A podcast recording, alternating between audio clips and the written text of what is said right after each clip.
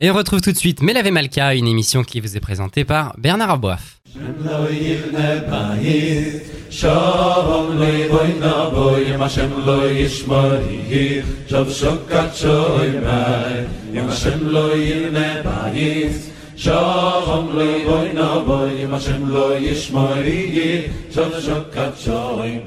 Bonsoir à tous, Bernard Aboif au micro. On se retrouve comme chaque samedi soir pour Melave Malka, une grande émission de Torah et de pensée juive.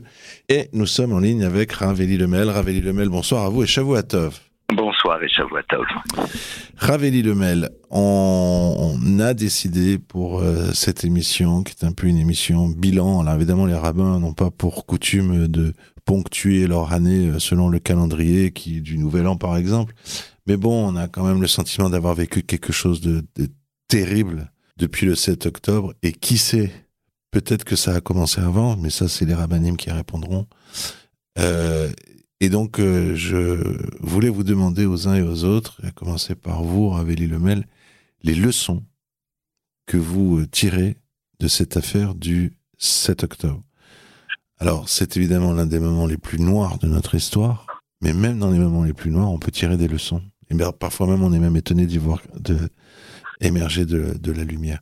Donc, comme ça, euh, pour commencer notre conversation, Rav Lemel, quelles leçons vous. Voilà, on vous prend comme ça à, à brûle pour point. Qu'est-ce que vous avez envie de dire immédiatement? Quelle est votre leçon à vous du 7 octobre? Pas simple. Pas simple, la question que vous me posez. Parce que. Parce que tout simplement, c'est quelque chose qui, est terriblement bouleversant nous étions en Israël en plus à ce moment-là, donc euh, vous vivez un tout tout tout petit peu à côté de nos frères qui sont au quotidien maintenant là-bas, ce qu'on peut ressentir. Euh, quelle leçon? La leçon, c'est sûr et certain que c'est avant tout le fait que, eh bien, Imachem le Ishmorir, Shav Shakat Shomer, comme dit le texte, si ce n'est Dieu qui garde la ville, c'est en vain que le gardien essaye de remplir sa mission. Et c'est vrai que cette conscience-là, au fond, euh, cette dépendance très forte du créateur de l'univers, c'est déjà la première leçon. Et, c'est sûr et certain que je crois que notre grande difficulté, c'est au fond parfois peut-être une forme de léthargie que l'on peut avoir, chacun là où il se trouve, plongé dans, dans nos habitudes, qui parfois sont de bonnes habitudes, mais qui sont des habitudes et peut-être une absence de mouvement. Euh, pour tout le monde. Je crois que ça concerne tout le monde, évidemment, c'est-à-dire se dire, mais c'est pas parce qu'on a l'impression qu'on est là où on doit être euh, qu'il faut pas essayer d'aller un tout petit peu plus loin dans tous les domaines et aussi bien dans notre Avodat Hashem, dans notre service d'Akadosh Baruch Hu à nous, que dans la responsabilité qu'on a vis-à-vis des autres. Vous savez que des choses évidemment qui émerge le plus, c'est ce sentiment de solidarité immense qu'on a pu voir, nous, qu'on a pu vivre sur place. C'est impressionnant, mais qui malheureusement, on se pose la question. Et je ne me permettrai jamais de dire c'est parce que sûrement pas évidemment, mais même ça veut dire qu'il n'y avait pas non plus. C'est facile, vous savez, de, de dire les choses, mais en tout cas, ce qu'on a vu, c'est que sous le feu, on est capable de faire preuve d'une solidarité incroyable.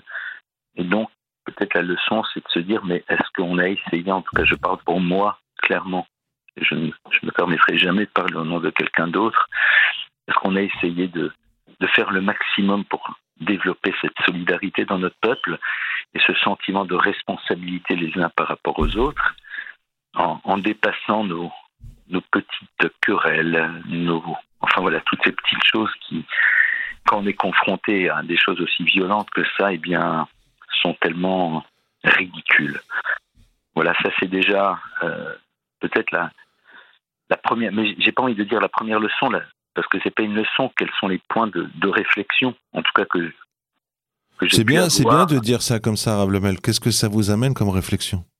C'est ça On est face à un événement, euh, à Dieu ne plaise qu'on le revive, on est unique, euh, inédit. euh, Et Voilà. c'est vrai que c'est- ça, voilà, c'est- cette réflexion euh, avec en même temps euh, voilà, ce, sentiment de responsabilité qu'on a les uns vis-à-vis des autres et, peut-être aussi euh, réaliser que, vous savez, on a, on a souvent dans le peuple juif, malheureusement, enfin, je, voilà, je sais pas, j'ai l'impression que parfois on est dans des classifications de genre au niveau des, différentes constituants du peuple juif et, j'ai l'impression qu'au fond, ben, un juif quel qu'il soit, s'il est juif pour le Hamas, il doit l'être pour moi de la même manière.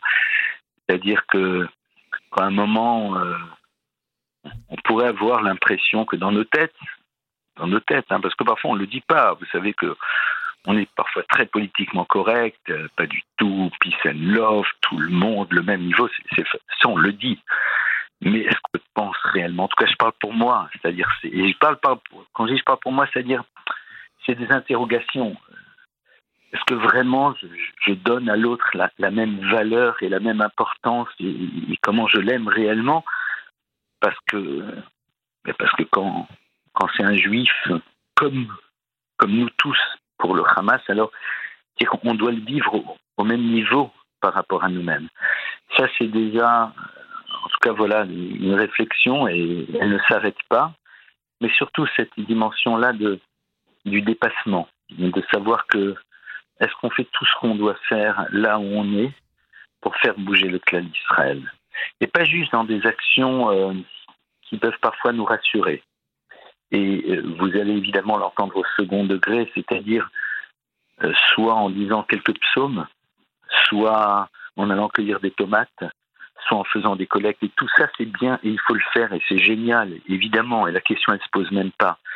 Mais est-ce qu'on est véritablement, je me pose la question pour moi, et vraiment, est-ce qu'on arrive à ressentir cette notion de nocebehol, de vivre intérieurement, réellement ce que les autres sont en train de vivre? Et est-ce que parfois, on ne fait pas des choses juste pour se débarrasser d'un sentiment de mal-être, mais mais après, une fois qu'on l'a fait, on passe à autre chose? Alors, évidemment, euh, notre but, c'est pas d'être sans arrêt euh, préoccupé dans cette forme d'anxiété, d'angoisse, mais un moment, euh, qu'il y ait quelque chose qui change à l'intérieur de nous. Sentir qu'on est vraiment proche de l'autre, qu'on qu'on ressent, il a son histoire, il a son vécu. S'il a son modèle de fonctionnement, c'est parce que, eh bien, il a eu son éducation, il a, il a grandi dans tel et tel et tel univers. L'impression qu'au fond, c'est des moments dans lesquels, en tout cas, on, on a peut-être plus envie de se comprendre les uns les autres. On a peut-être plus envie d'être dans un dialogue, mais un dialogue, quand j'ai envie de dire apaisé, c'est-à-dire dans lequel on, a envie de partager des choses, on a envie d'expliquer à l'autre pourquoi nous vivons de cette manière, pourquoi on a cette conviction, et de l'entendre aussi, et d'accepter d'entendre l'autre dans ce qu'il raconte par rapport à lui, par rapport à son histoire, et de réaliser au fond qu'il y a un lien qu'on le veuille ou pas, qui est présent. Voilà, moi, c'est un petit peu, en tout cas, voilà, comme je ne savais pas la question que vous allez me poser, c'est un petit peu, c'est peut-être un petit peu haché ce que je dis, mais. Non, non, pas du tout. C'est intéressant que vous soyez intervenu sur le dépassement. Moi, j'aurais plus, il me. C'est vrai, il y a la redoute que, que tout le monde euh, a remarqué. C'est intéressant, je le déplacement et ne pas se dire voilà j'ai fait un petit geste avec comme je, donne une pièce mais je crois que les gens ils se sont vraiment euh, je, vais être un peu trivial comme ça tout le monde comprendra je pense que les gens ils se sont défoncés hein. Ce que j'ai vu moi. Vous savez que par exemple quand un, juif français donne son appartement à Nathaniel alors qu'il est toujours en France pour que des gens qui habitent le sud d'Israël puissent vivre chez lui il donne les clés le gars. Il donne pas rien. Et c'est ce qu'on a vu hein. S'il donne pas rien. Les gens ont donné quelque chose. Mais vous avez raison. Il faut, faut pas se satisfaire de ça parce que finalement on se remet dans une autre position et on a on a bien vu euh, la façon dont folle. Est-ce qu'on doit rappeler aux gens le dernier Yom Kippour à Tel Aviv? Folle, c'était devenu complètement dingue. Complètement dingue. Ça fait, ça fait tellement mal parce que parce qu'il y a des fous partout. Hein. Chez, dans, dans, tous les milieux, il y a des fous. On a vu les, les gens qui ont des, des, des, chapeaux noirs et qui, et qui défilent avec nos ennemis. Bon, voilà, il y a des fous furieux partout, malheureusement, et, mais qui sont tellement peu, je pense, révélateurs au fond de l'essentiel, parce que je pense que c'est ça surtout. Je pense qu'au fond, et c'est un petit peu le drame aujourd'hui de, des réseaux sociaux, de toutes ces choses qui donnent une ampleur démesurée, à ce qui, à mon avis, ne constitue pas la majorité. Et je crois, en tout cas, moi, vous savez, j'ai, j'ai essayé de partager dans l'idée suivante, c'est que ceux qui sont sur le front, et pour tout vous dire, j'ai un neveu sur le front qui, qui, qui est pas dans, qui est dans, dans, voilà, dans des unités qui sont pas, qui sont compliquées. Eh bien, dit, mais au fond, ils font des efforts énormes. Où est-ce que nous faisons, nous, des efforts Et sur des choses très simples. Est-ce qu'on est prêt à se lever 10 minutes plus tôt le matin? Juste 10 minutes. Pour ceux qui n'ont pas l'habitude de mettre de de les mettre. C'est notre histoire, c'est notre peuple. De dire quelques psaumes, de lire un peu de Torah, que sais-je C'est-à-dire 10 minutes, 10 minutes, 10 minutes de moins de sommeil. Vous savez qu'en Israël, je sais qu'il y a des maîtres qui, depuis que ça commence, ils ne dorment pas dans leur lit. Ils dorment dans un fauteuil. Ils peuvent pas. Ils peuvent pas. Ils peuvent pas se dire je suis dans mon confort et, et, à côté euh, mes frères sont en train de vivre des choses difficiles. Et ça, hein, peut-être essayer de le mettre en place. C'est-à-dire se dire au fond, on a des gens qui font des efforts. Il faut que je donne des cours. Alors bon, Hachem m'a donné ce privilège de donner des cours et des conférences. Et je disais à mon épouse, c'est vrai, je suis peut-être pas très souvent à la maison, et encore moins actuellement, mais et, c'était un vrai dialogue entre nous. Mais au fond, il y a des femmes, ça fait 60 jours, hein. leur mari n'est pas là. Et, moi, je, je, vais donner un cours, je vais rentrer à la maison tard, mais je rentrais, mais, mais ils ne rentrent pas, et elles ne savent pas, et, et eux, ils se battent. Et, et on ne sait pas ce qui peut se passer. Alors, quand vous voyez ça de cette manière, vous vivez les choses autrement. et peut-être que c'est peut-être ça au fond qu'il faudrait aussi, en tout cas c'est ce que je ressens. Voilà, je dis vraiment c'est c'est un ressenti. Je partage quelque chose que je ressens, cette notion aussi de se dire allez, on va faire des efforts. Mais de là on est, bien sûr, il y a ceux qui vont aller sur le terrain, aider les cueillettes, les trucs, les machins, c'est génial. Mais un truc tout bête, même ceux qui ont collé les affiches, je me suis permis un moment de partager avec une personne qui, le fait. J'ai dit est-ce qu'on peut faire l'effort juste avant de coller les affiches de dire deux psaumes pour se rappeler que ah il y en a ils n'ont pas l'habitude c'est pas leur truc ils sont pas religieux. Ben, c'est un effort de se dépasser parce que ne dites pas que c'est une mauvaise chose. Clairement c'est pas une mauvaise chose. C'est même une chose extraordinaire. Ah c'est difficile j'ai pas l'habitude. Euh, c'est pas oui ben c'est vrai et, chacun dans un autre univers dans un autre domaine et je crois que ça, c'est quelque chose d'extraordinaire et c'est ce que ressentent profondément ceux qui sont sur place. Et, c'est peut-être ça, en tout cas, j'ai l'impression qu'on peut essayer de partager. Vous savez, euh, je parle de mon neveu qui, dans une toute petite permission, ben, il est parti dans une école d'enfants religieux. Il leur a dit, vous savez, dans l'armée d'Israël, il y a des unités qu'on ne connaît pas, mais qui jouent un rôle important. Et ces unités, c'est vous les enfants qui vous qui priez, qui faites des psaumes. Et c'est extraordinaire, c'est donner ce sentiment-là aussi que chacun, là où il se trouve, il joue un rôle et ce rôle, il est important, même si on sait qu'il y a ceux qui sont sur le front et, c'est leur vie qui est en danger. Et, quelque part, nous, on est là, on ne prend pas la mesure peut-être suffisante, en tout cas, je parle pour moi, mais quand même se dire, ben, on va quand même au moins essayer de se mettre au diapason, ne serait-ce qu'à travers cette notion d'effort qu'on va essayer de faire. Euh, on, je parle même pas des otages, puisque c'est tellement. Euh, pensez aussi à la maman qui donne son fils. De, son fils. Parce que. Euh, on peut imaginer que. Euh, moi, j'ai vu mon papa partir. Imaginez-vous tous les jours, vous devez imaginer que vous pouvez voir votre fils partir. Pas votre papa, votre fils. Essayez de le faire. Et vous verrez ce que c'est que une maman qui est une véritable héroïne. Ravi Lemel, je vous remercie. Et euh, bien, Shavuotov. Bonsoir. Shavuotov, et que nous n'ayons que d'excellentes nouvelles, Bezrat Hashem. Amen.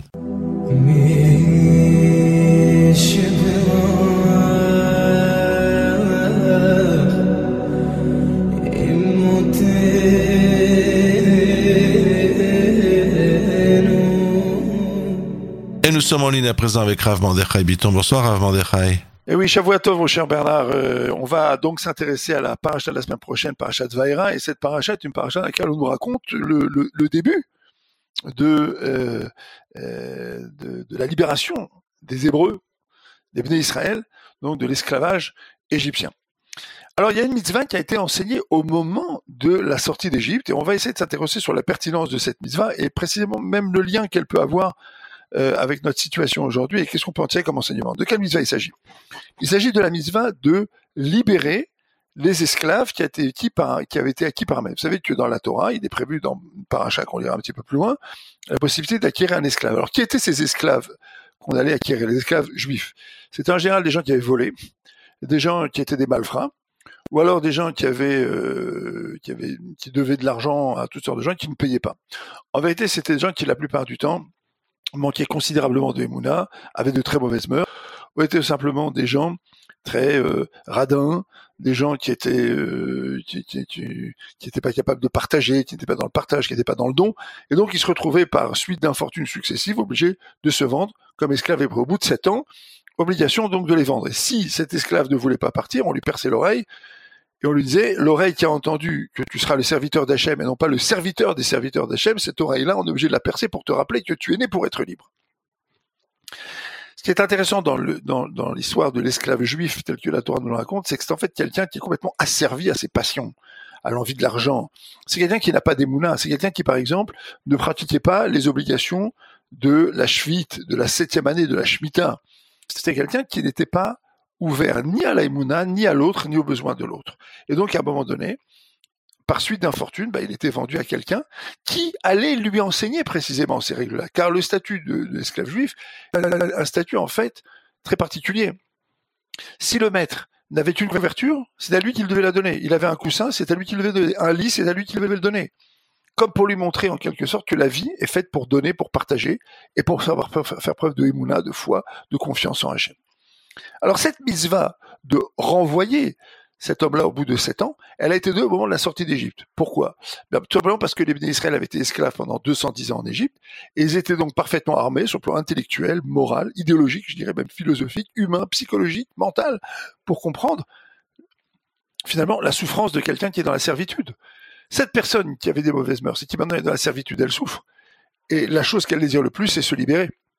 Alors au moment où les Juifs se libèrent de leur esclavage, on, on le ciel, Hachem, Dieu leur donne cette mitzvah de penser non seulement à libérer l'esclave, mais même de l'aider à se préparer à cette libération. Comme si en quelque sorte, la mitzvah était de la même manière que vous étiez en Égypte et vous étiez esclave et vous avez commencé à vous préparer à sortir de cette servitude pour devenir un peuple libre, pensez que ces gens qui ont des mauvaises mœurs, eux, à un moment donné, eh bien, il va falloir les aider à être des hommes libres, à redevenir des hommes libres, des hommes confiants en Hachem, plein de émouna, de foi, de bitachon, de confiance en Hachem, avec de bonnes midotes, des bons traits de caractère, qui seront plus dans le partage, plus dans l'empathie, et qui sauront faire attention à ne pas attenter au bien d'autrui. Donc, au moment où les Israël vivent cette liberté, c'est extraordinaire. Après 210, ans d'esclavage, ils sont complètement, en quelque sorte, électrisés par cette, ce cadeau qu'il leur est fait. C'est à ce moment-là qu'on leur rappelle qu'il y aura, malgré tout, toujours des gens qui seront dans la servitude et qu'il faudra les aider à sortir de cette servitude. Et elle a un point, qui est un point tout à fait fondamental, dit le Sichot Moussar de Raphaël Shmulevis, qui était le, le Rosh Yeshiva de, de Mir. Il nous dit, il faut savoir que euh, on vit des instants dans lesquels on se réveille, des instants dans lesquels on se renforce. Et c'est exactement ce qui est en train de se passer aujourd'hui dans Israël. On vit un instant d'unité extraordinaire, de courage, un, instant de partage, un instant extraordinaire. De la même manière que quand les Bnei Israël sont sortis de la servitude on leur a donné une mitzvah pour qu'ils puissent garder le souvenir de cette libération. Comment on va faire aujourd'hui pour nous garder finalement et perpétuer et faire vivre le souvenir de cette libération qu'on est en train de vivre là maintenant, où en fait on apprend à se libérer de la haine gratuite et on apprend à s'unir et se rapprocher les uns des autres. Alors la réponse, elle se trouve précisément dans cette, dans cette paracha. Hachem ici nous a donné ici un enseignement. La Torah nous donne ici un enseignement. Ce que l'on vit dans un moment d'élévation, dans un moment de grandeur, de grandeur d'âme, de, de, de, de, grandeur humaine, il faut le perpétuer, il faut le marquer, le marquer par des cérémonies. Alors il y a plusieurs personnages du, Tanakh qui ont, vécu des instants absolument extraordinaires et qui ont su marquer ces, ces, moments-là. Aujourd'hui, on vit un instant qui est instant d'unité. Par exemple, c'est très intéressant cette semaine, euh, les familles de, des otages dans lesquels il y a beaucoup de familles de gens qui sont plutôt à gauche et plutôt laïcs, sont venus à Bnebrak pour une prière collective. A là-bas des milliers d'enfants qui ont prié pour les, pour les otages, pour la libération des otages. Et il y avait là-bas Rav Baruch Zenblum, qui est un Rav qui fait beaucoup de cours aujourd'hui en Israël, qui est très écouté, et euh, qui a expliqué l'importance à la fois de la prière, mais en même temps, euh, si vous voulez, la force de la prière dans des situations comme celle-là. en fait, ce qu'on est en train de vivre aujourd'hui est marqué par ce genre de cérémonie, où on voit des milliers de gens qui apprennent à prier ensemble. Je vous rappelle que à la veille du dernier Kippour, euh, des militants laïcs s'étaient attaqués à une fila de Kippour qui avait eu lieu euh, à Dizengoff à Tel Aviv. Ils s'étaient même attaqués à des synagogues le jour de Kippour. Et là maintenant, finalement, on se retrouve tous à devoir prier ensemble. Donc c'est ce genre d'image qu'il faut garder. C'est-à-dire que il faut cultiver le souvenir de ce genre d'image. Ce, sont des, actes emblématiques. À Tel Aviv, régulièrement, sur euh, l'endroit où il y a donc la, tente pour, le rappeler donc les noms des otages, il y a régulièrement des prières qui sont organisées, il y a un Beth Knesset, il y a écriture d'un Sefer Torah. Bref, il y a toute une série d'actions qui ont été entreprises pour permettre aux gens de se rapprocher les uns des autres. Et on vit ici des instants qui sont des instants emblématiques. Ce souvenir-là, il faudra le cultiver. Il faudra apprendre à le cultiver. Et, ce qu'on voit ici finalement, c'est finalement ce qui nous unit finalement, c'est toujours la prière et la Torah. On arrive toujours à se réunir autour de la prière, autour de la Torah. On arrive à se réunir. Chacun à sa manière, chacun par sa voix, chacun à sa vitesse, chacun par son chemin de vie. Mais c'est ce qui nous réunit le mieux et le plus. Le plus et le mieux, c'est-à-dire la meilleure qualité d'union qu'on puisse avoir, parce qu'il y a ici une union qui est une union de type euh, spirituel. Qui s'exprime ici, c'est la neshama collective de Ham Israël. J'ai insisté déjà plusieurs fois sur, cette idée, mais c'est ça qui s'exprime ici, la neshama collective de Ham Israël, qui est une neshama qui ne se nourrit que d'une chose. Elle se nourrit de spiritualité, de prière, d'étude de la Torah et de partage. Et c'est celle-là qui peut influer sur le peuple pour nous permettre de perpétuer le souvenir de ce qu'on est en train de vivre là maintenant, où finalement, dans l'obscurité, on vit des heures qui sont assez grandioses. Et j'aurais dire ici quelque chose d'important, c'est que on a l'habitude de dire qu'un peu de, de lumière repousse beaucoup d'obscurité, mais aujourd'hui, dans le peuple juif, il y a beaucoup de lumière. Parce qu'il y, a tellement d'ava, il y a tellement de rapprochement, il y a tellement d'amour, il y a tellement de solidarité, et, et c'est tellement inconditionnel que ça procède réellement de quelque chose qui est profondément spirituel et profondément. Alors oui, il y aura toujours des gens qui tenteront de casser tout ça. Oui, il y aura toujours des pyromanes. On peut compter sur eux. On peut compter sur tous les pyromanes de la Terre pour tenter de casser tout ça de l'intérieur, évidemment, évidemment. Mais dans le fond, quand on regarde ce qui se passe dans le peuple lui-même, chez, dans ces millions de juifs au travers du monde, dans ces centaines de communautés juives au travers du monde, et ici en Israël, dans la population israélienne, on voit que finalement tout ça a finalement assez peu d'influence. Et c'est très encourageant. C'est ce qui nous montre qu'on est en train de vivre un instant de, de libération. Tov, des bonnes nouvelles pour nous tous. Tov, et on pense tout particulièrement à vous à Jérusalem. À la semaine prochaine, Rav Mordechai Bonsoir. Bonsoir. Et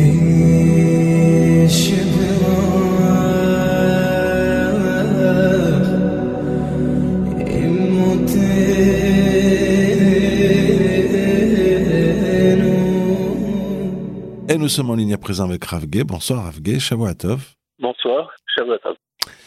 Ravgé, quel euh, enseignement ou quelle réflexion vous amène les événements que l'on vit depuis euh, le, 7, euh, le 7 octobre? Quelle réflexion vous inspire ce moment qu'on aurait envie de calculer, de, de, de qualifier d'incroyable? Il y a tous les adjectifs possibles, mais peut-être que ça commence par incroyable. Qu'est-ce que ça vous inspire comme réflexion? Effectivement, je, on, on réfléchit tous beaucoup. Il faut en même temps euh, avoir beaucoup d'humilité parce que on n'est pas, on n'a pas beaucoup de recul. On a du mal à, à, bien comprendre ce qui se passe. Mais il y a différents éléments que l'on peut, qu'on peut déjà, qu'on peut déjà se, se, dire.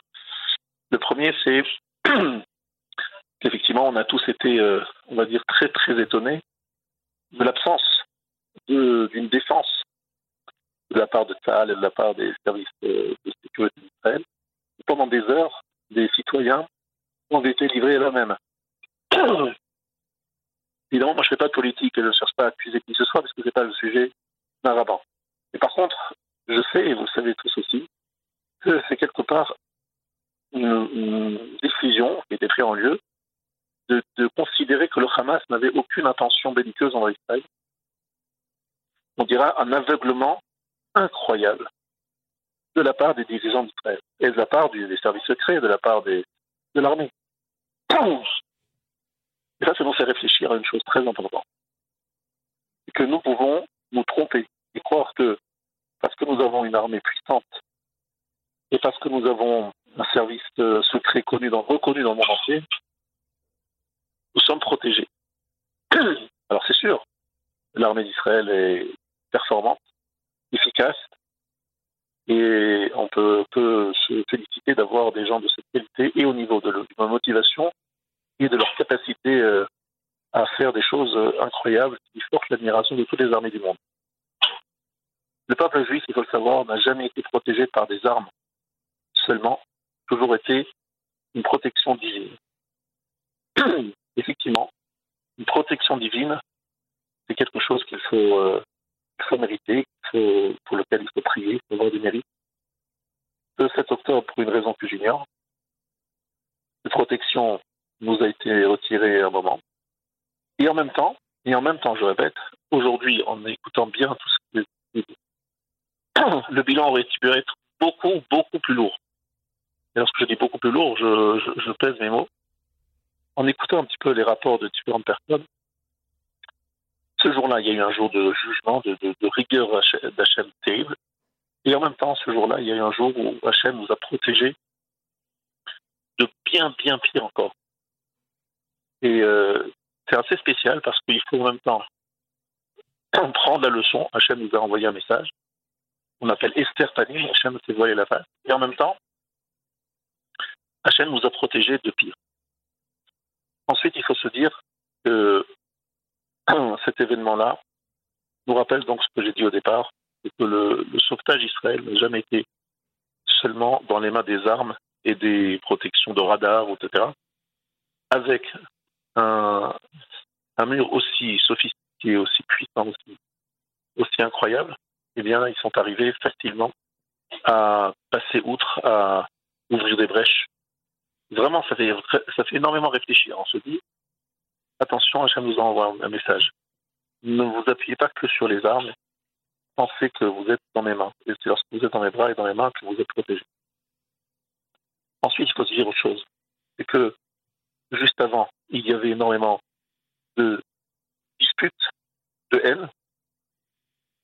Juste après, bien, tout a disparu. Le peuple juif s'est révélé dans toute sa grandeur.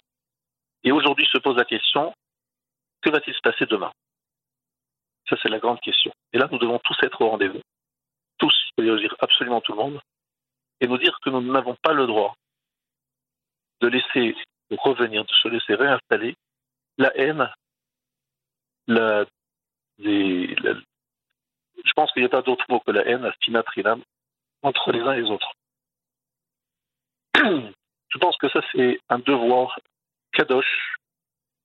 Nous, les rabbins, nous avons une grande mission, mais euh, je pense qu'en Israël, les rabbins ont encore une mission plus importante, qui est celle d'essayer de rapprocher le monde moins religieux, moins pratiquant, en essayant de leur expliquer la Torah, sans les forcer à le faire, en essayant de créer des tables rondes. On met à côté un rabbin, un intellectuel de gauche, et d'essayer de trouver un moyen de vivre ensemble en se respectant, en acceptant l'autre, où chacun apporte son, son tribut à l'État d'Israël, à sa façon, et où chacun comprend la nécessité, le besoin de l'autre. Ce sont les douze Fatim. Il y a paracha de Vaïri qui nous rappelle, il y a Yaakov bénit ses douze fils. Ils sont tous autour de lui. Ils sont douze. Lui, il est le, le, le 1, le Aleph. Eux, ils sont Chet et Dalet. Chet c'est 8 et Dalet c'est 4, c'est Echad. Lorsqu'on arrive à comprendre la place de chacun, à ce moment-là, qu'on arrive à la hardout, à l'unité. Il ne s'agit pas de se dire celui-là il est meilleur, moins bon, celui-là. Tout le monde a un rôle et tout le monde doit le jouer, tout le monde doit le, doit le remplir. Et je pense que ça, c'est très très important de le dire maintenant, lorsque quelque part s'estompe un peu cet élan du début. Ensuite, se dire qu'il y a des soldats qui sont sur le front, qui se battent, malheureusement trop, trop de soldats sont frappés, sont touchés, blessés ou morts. C'est quelque chose qui doit nous hanter. Nous devons multiplier les prières, nous devons multiplier les mérites pour les protéger. Nous devons nous dire que nous leur devons à eux, ils se battent, de sentir qu'ils ont le peuple juif tout uni, le peuple juif du peuple, du monde entier, unis derrière eux, et pour leur donner du courage, et pour les remercier, ressentir qu'ils font un, une mission kadosh, sainte, extraordinaire pour l'ensemble du peuple juif. D'en être conscient. C'est des gens qui ont des familles, des fois, des enfants, des jeunes enfants, des jeunes épouses, qui risquent leur vie, qui le font avec beaucoup, beaucoup d'abnégation, beaucoup de msirout nefesh, comme on dit en hébreu. Et leur, euh, leur cadeau qu'ils offrent au peuple juif est inestimable. Et donc, il faut être à leur côté, chacun à sa façon. Maintenant, effectivement, Ishmaël, le monde entier révèle un petit peu une face qui nous fait peur. L'antisémitisme, qui se réveille un peu partout dans le monde. Des gens qui prennent parti pour le peuple palestinien, en vous faisant semblant d'être pro-palestinien, en fait, sont antisémites. Et ça, effectivement, c'est quelque chose qui nous fait peur parce que ça nous rappelle de très mauvais souvenirs. Alors rappelons-nous, effectivement, l'antisémitisme ne disparaîtra jamais. Et euh, c'est depuis l'époque du Mont Sinaï que c'est venu Sinaï, la haine. Il faut faire avec, mais il faut tout faire pour ne pas l'alimenter. Et comment on combat l'antisémitisme euh, Par rapport au, au, au, faire tout, tout ce qu'on peut, et ne pas se d'être découragé par des fois des accusations qui sont des accusations euh, fallacieuses, en se disant qu'effectivement, euh, c'est comme ça. Le peuple juif est détesté et haï depuis toujours.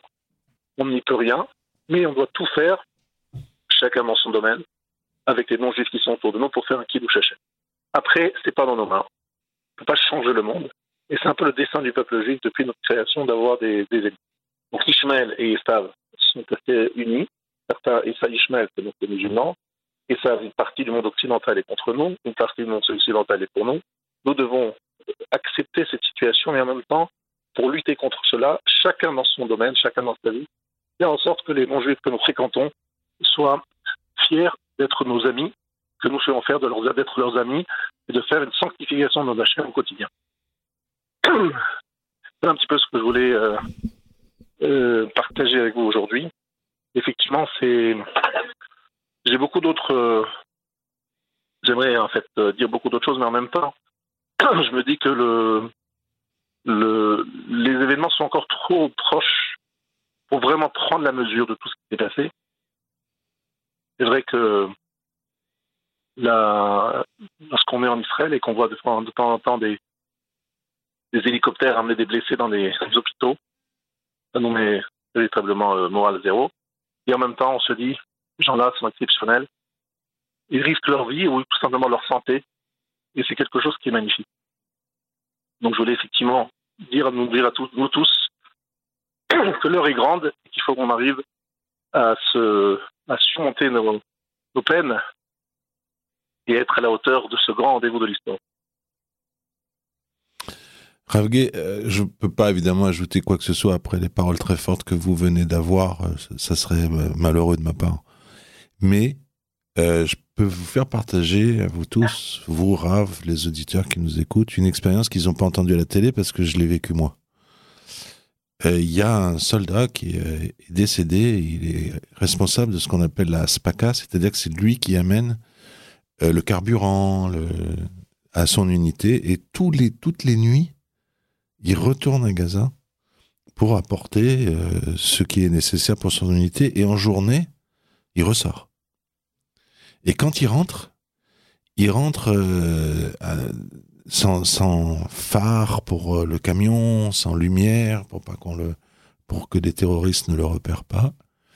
Et il y a une dizaine de jours, il est mort parce que son unité lui a tiré dessus. Voilà. Hein. En pleine nuit, il vient avec ce qui est, nécessaire pour les soldats.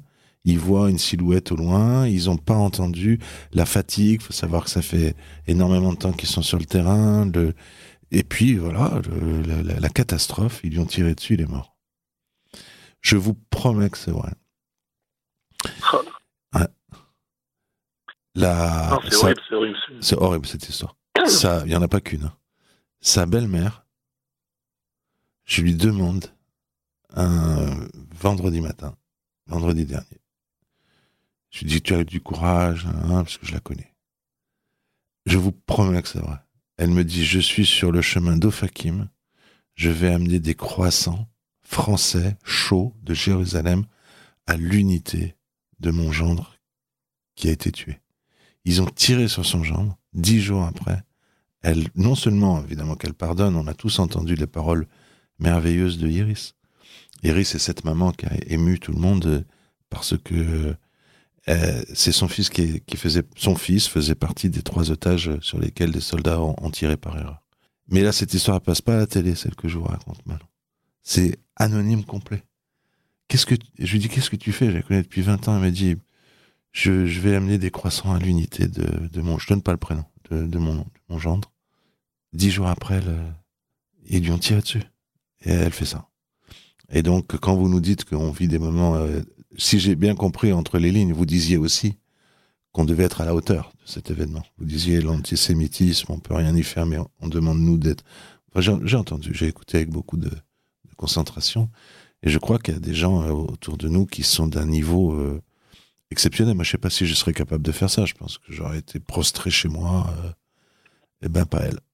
C'est quand même euh, peut-être une belle manière de finir, notre conversation, Evgeny. Effectivement, effectivement, il y a des gens qui se sont révélés, euh, des vrais héros, ont fait des choses absolument héroïques et magnifiques dont on est très fiers. C'est peut-être le bon côté de cette, euh, de cette période, c'est la révélation de, de personnalités extraordinaires dont on peut être très très fier. Ah, Donc, soyons, mais- regardons ce côté-là des choses, essayons de, de ne pas regarder un autre côté qui est beaucoup plus, plus difficile, mais on va essayer de, de se concentrer sur les belles choses qui sont faites, belles mitzvot qui sont réalisées, et se dire que c'est ça le peuple juif. Ravgé, je vous remercie. Shavuotov. Voilà, cette émission est à présent terminée. C'est à mon tour de vous souhaiter à tous et à toutes Shavuotov. lo yivne bayit shalom lo yivoyna boy ma shem lo yishmari shav shokat shoy mai yom shem lo yivne bayit shalom lo yivoyna boy ma shem lo yishmari shav shokat shoy mai